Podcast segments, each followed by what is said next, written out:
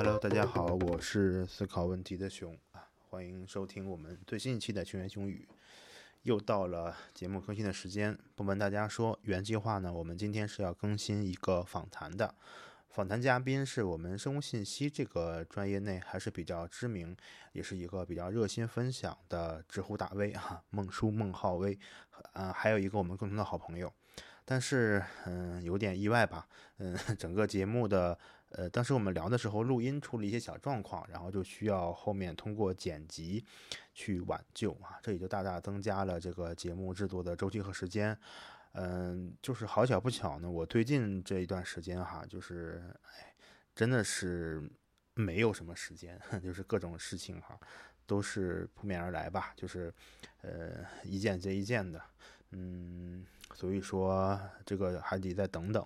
嗯，但是这个节目嘛还是要更新，于是我想着就干脆再回归我们这个播客的名字哈，就还是我一个人说吧，熊言熊语。其实回看我们过去的一些节目，呃，有几期都是我一个人录的，比如说聊过一些读书的呃心得，还有一些呃自己读日记的那个番外的节目，还有一些比如说怎么去读文献呐这样的一些小的分享。你只要看到我们那个节目的标题哈，开头不是对话、访谈、科普这类的字样。那基本上就是我一个人录的。然后我今天看了一下后台的数据，其实这些节目无论是有嘉宾的还是我自己录的，感觉嗯并没有一个特别大的收听量的区别。所以说，我觉得嗯这也给我一些信心吧，就是可能我自己录一些东西还是有人会听的哈。但是一个人录嘛，嗯肯定整个内容就少了一些故事感，还有这种交流的感觉。所以我希望大家可以在你们收听的平台，比如说嗯苹果播客，或者说小宇宙或者喜马拉雅。啊，给我留言，和我一起来聊一聊。那我们今天想聊点什么呢？我是准备了两个小的话题吧。一个是想跟大家分享一些我最近关于嗯组织线上活动的一些想法和感受。那第二个是也可以跟大家聊聊一本书，就是我最近嗯读完了一本。挺薄的一本书吧，叫《钝感力》，是渡边淳一写的。这本书其实是我很早之前为了买其他的一套书来凑单的。嗯，反而最近我读完以后，有一些启发，可以跟大家聊一聊。那我们就先从第一个聊。如果聊完第一个，时间就差不多了，那我们就嗯，下次有机会再聊这本书。嗯，为什么想聊一聊关于组织线上活动的一些想法呢？是因为其实，嗯，如果之前很早就有关注我博客的同学可能知道哈，嗯，我在二零一九年初的时候组织了一个。叫所谓的呃学习素材分享小组，就是说，呃这个事情的起因是来源于我小时候，呃回想起当年跟大家一起交换小霸王游戏机卡带的那个经历，就是我一开始是希望大家可以嗯组织起来，对吧？互相分享一些自己看到的好玩的、有趣的素材，啊，我们可以说这两年下来，我们这个所谓的学习素材分享小组啊。我昨天看了一下，大概累计分享了接近七百个学习的素材。这里面当然主要大部分都是跟生物信息我们这个专业相关的，还有一些别的像好的一个网站啊、工具啊等等。然后当然也有不少针对这些素材的讨论和这种嗯交流吧。然后后期到第二年的时候呢，我们又做了三十九周哈，就接近十个月吧，一共六十九期嗯素材的分享周刊，就是有的时候一周是有两期的。那这个分享周刊呢，就是大家会把自己觉得好的东西记录下来，分享出来，包括比如说你看的书啊，还有一些文献呐，一些工具啊，呃，甚至包括你喜欢的音乐，还有这种电影吧。那每周我们会有一个轮值的编辑来去做这种分享。其实怎么讲呢？这个活动，呃，两年做下来，我感觉比我想的，就是没有差很多吧，但是也没有比我想的会好多少。其实一开始想的非常的宏大，或者说想的很丰满，不用微信啊，我们要做一个没有微信群的这么一个小组，那我们就选择这个比较好的工具，大家在上面去进行协作和分享。但是呢，两年做下来，其实事情都略有变样吧。比如说一开始我们说不用微信群，那其实 到了第二年，我们主要还是在用微信群来沟通了。然后之前也有想尝试过一些，嗯，其他的 IM 工具，比如说飞书啊，其实也都没有做起来吧。那目前我们运行下来的，实际的情况就是说，交流还是在这个微信群里面，然后前面一年多、一年半的时间吧，还是比较重度的在使用这个 Trello，然后去做看板的一些素材的分享。后面呢，就是第二年的时候，我们又加了一个东西，就是因为我明确的感觉到大家好像这个分享的意愿和动力可能都已经下降到了一个就是比较低的这么一个值，所以就想着。呃，把这种零碎的分享做成一种周刊的形式来呈现，那我们也还行，坚持了十个月吧，然后做了这么六十九期的周刊，是在语雀上去用这个语雀的这个知识库进行协作的，呃，也就是给了我一点点这种嗯去回顾和反思的可能性吧。嗯，怎么聊呢？我想就从两点。两个大的部分来聊，第一个就是想聊一聊我们做一个这种线上的小组或者社群，应该让它去满足一些什么需求。那第二点就是聊一聊我们应该怎么做，能够去维护或者是维持这么一个嗯小组的一个活跃度吧。如果你有这样的想法，或者你也在做类似的事情，那也欢迎你来跟我去沟通和交流。其实先来说说这个需求，嗯，怎么讲呢？我们做所谓的社群，其实参加各种社群也好，无非就是想找到一些，嗯，适合自己的精神共同体。那在这个里面，我们可能会找到存在感，或者找到呃归属感吧。呃，如果更具体的说来的话呢，其实就是我们每个人天生就会有一些很基本的需求，嗯，比如说我们会有这种社交的需求。吧，会有这种被尊重的需求，以及和呃这种自我实现的需求。做任何的线上或者线下的社群圈子也好，都是希望这三种需求能够得到比较好的满足。我们一个一个来说哈，这种社交需求，因为共同的爱好或者兴趣，对吧？来呃走到一起聚集起来，你肯定是想满足一些这种社交需求的。但是其实，嗯，我们当时做这个社区的时候呢。嗯，一开始我就是给它定义成一个没有微信群的一个社群哈，因为其实我并不太喜欢这种没有目的的沟通啊、聊天啊什么的。当时我们就没有搞这种所谓的微信群啊，就是用了一些看起来很高效的一种工具，是吧？当然想让大家能够高效的交流，能够自由的交流。但其实现在回过头来想，当时确实是不是明智的选择，因为你一开始没有把这种很好的社交需求满足以后。就会很大程度上降低这个社群的一个活跃度吧，或者参与感，这是我现在的一些感受。对，所以说我们其实当然你可以说微信有这种不好那种不好，但它确实客观上目前来说是最简单或者是最没有障碍的一个沟通渠道。无论我们做什么样的社群也好吧，第一点一定是要满足大家的社交需求的，这个是你无法刻意回避的事情。那第二点就是所谓的被尊重的需求。就是我们无论是在任何的群体里面，肯定都会有一些观点或者言论的表达，那么一定是渴望得到呃别人的赞同和正面的评论的。如果多社群的话，其实你就是更重要的是，也是要满足大家这种被尊重的需求。第三点就是所谓的什么呀？就是。啊，我突然忘记了啊，对，要有一种自我实现的需求吧。嗯，其实建这个社群的初衷也是，我们不希望进来的人都是一种围观的心态，对吧？我们希望每一个人都可以是这个小的群体里面的一个连接者，呃，帮助我们去连接我们社群内部和外部，或者我们连接社群之间。这个时候，你只有作为一个参与者，然后让这个社群不断的壮大、不断的发展，那你才有可能去满足一些自我实现的感觉吧。这个也就是。我们说到了，嗯，你做一个社群或者做一个所谓的小组，一定要满足的三点的需求吧。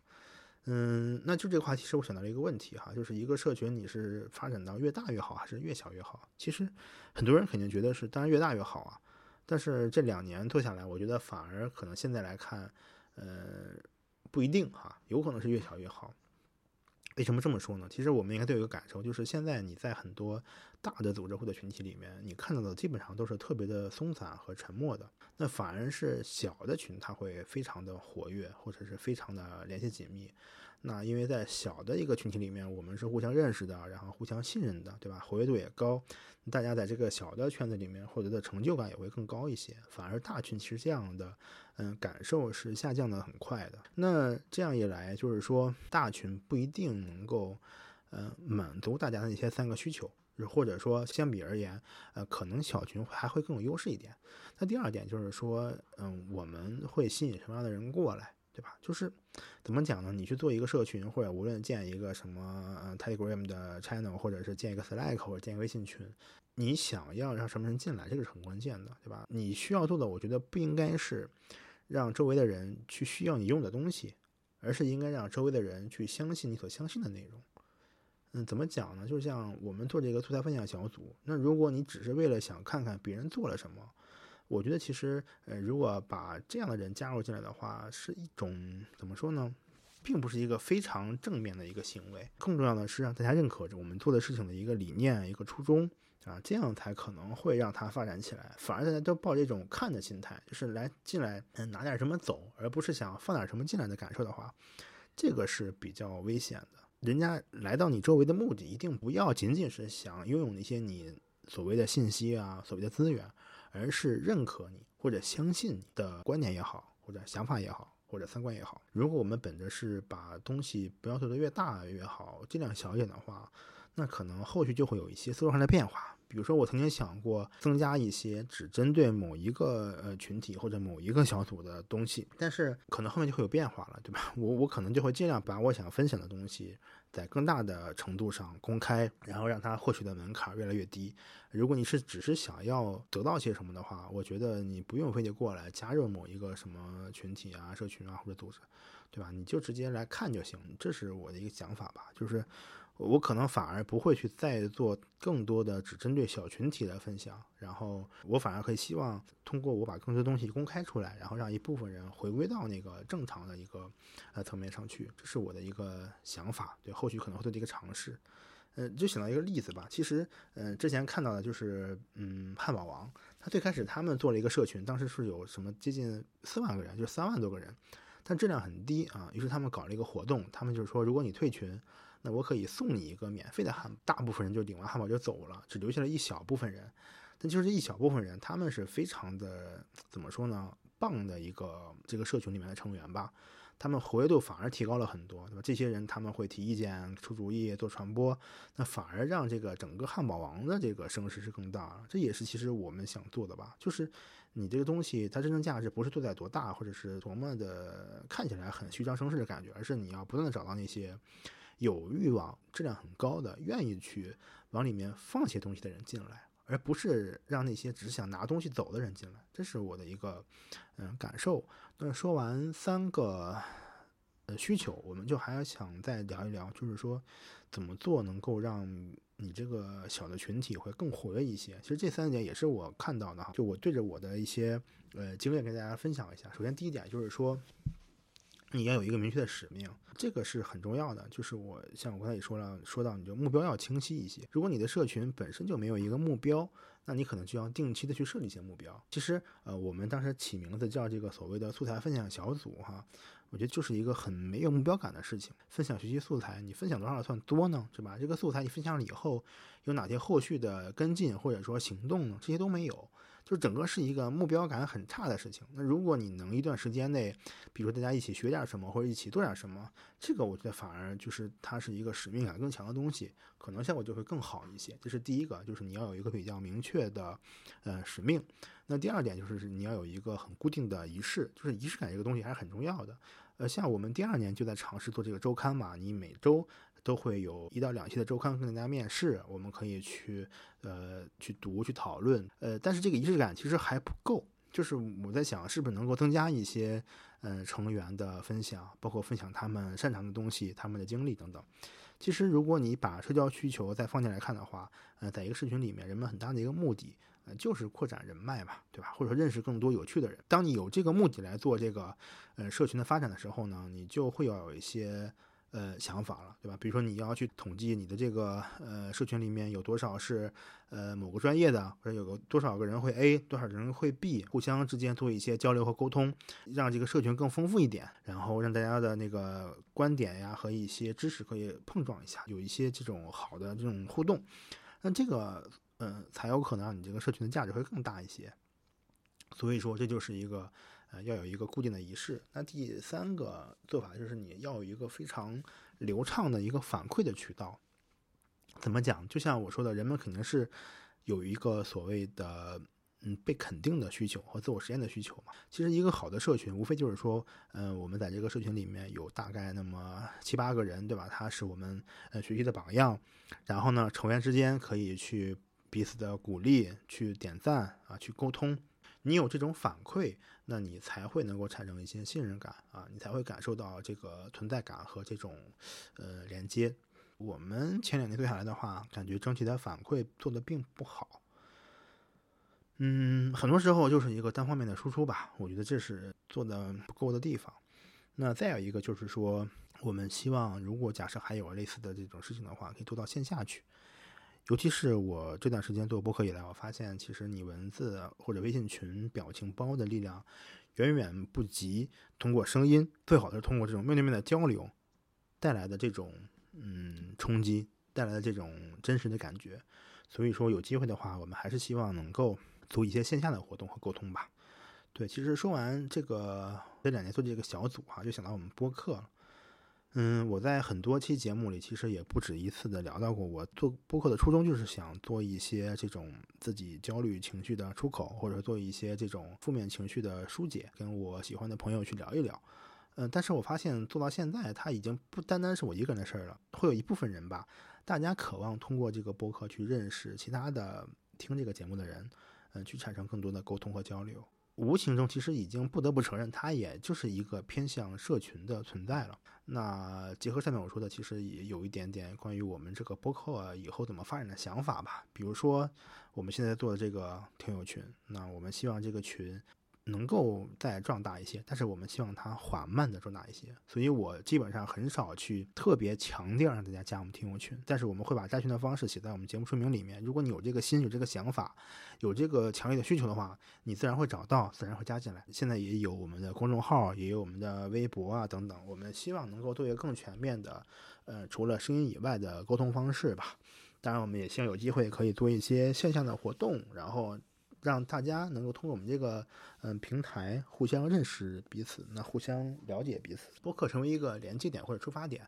然后能够把它作为一个支撑，让更多的人聚在一起。后面我们也在考虑，嗯，开通一些，比如说，嗯，我们播客的这个每周的通讯呐，比如说 newsletter 之类的东西，但是要看我们筹备的情况。哎，其实就是看我看我的时间嘛。以上就是呃关于社群运营的一个想法吧。那大家如果你们也有人想做或者有人在做的话，可以跟我说说你们的一些体会，或者说说你们的一些建议吧。好，那以上就是我其实从组织了两年的这个小组出发，那聊了聊关于怎么样去嗯经营一个所谓社群的想法。嗯，我感觉好像也也说不太动了哈。那说的话，我们就再说，或者说我通过文章的形式，嗯，发在我们的这个微信公众号上。然后我们播客的嗯公众号现在已经大家可以搜到了，你只需要在这个呃微信里面搜“熊言熊语”，上面会通知一些我们的嗯节目的更新信息呀，还有一些文章啊等等。然后呢，还可能会收到一个小程序，当然这个小程序可能我们后期就会停掉了。嗯，欢迎大家来关注我们的公众号。如果你希望能够和我们的听友进行交流啊，不只是我了，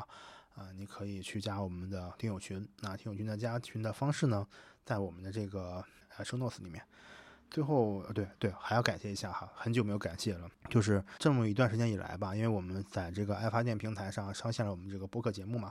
大家可以给我们的播客发电，就是赞赏支持。已经有听友去给我们发电了，这里面可能有五块的、十块的，也有这种一百、两百的，当然还有这种一千的。嗯，很感谢大家哈。有一些人他。赞赏以后呢，他并没有跟我联系，对吧？呃，就是给我们博客发过电的听友，希望你还是能够通过我们那个呃加群的那个呃方法来找到我，呃，明确的沟通一下，对吧？你说你给我们发电过，那如果我们后续有一些，比如说小周边啊，或者说有一些什么其他形式的这种分享啊，我可以很快的能够告知到你，让你能够更好的去跟我们沟通。所以说，希望嗯，所有给我们发电过的这个听友，一方面是感谢你们。那一方面是希望，如果还没有跟我取得联系的人呢，呃，取得联系，或者说，呃，你已经能够联系到我的话，可以跟我说一声，就是说，呃，熊我在这个爱发电上给我们节目发过电了，我们就说这么多吧。其实就是一期随机的更新，分享一些想法吧。对，就这样，我们嗯，下期节目再见。如果嗯快的话，可能不需要两周了啊，我们可能下周就可能上线吧。当我放飞自我的时候，我发现我们说的东西还是挺多的，我们慢慢来。那我们下期节目再见，拜拜。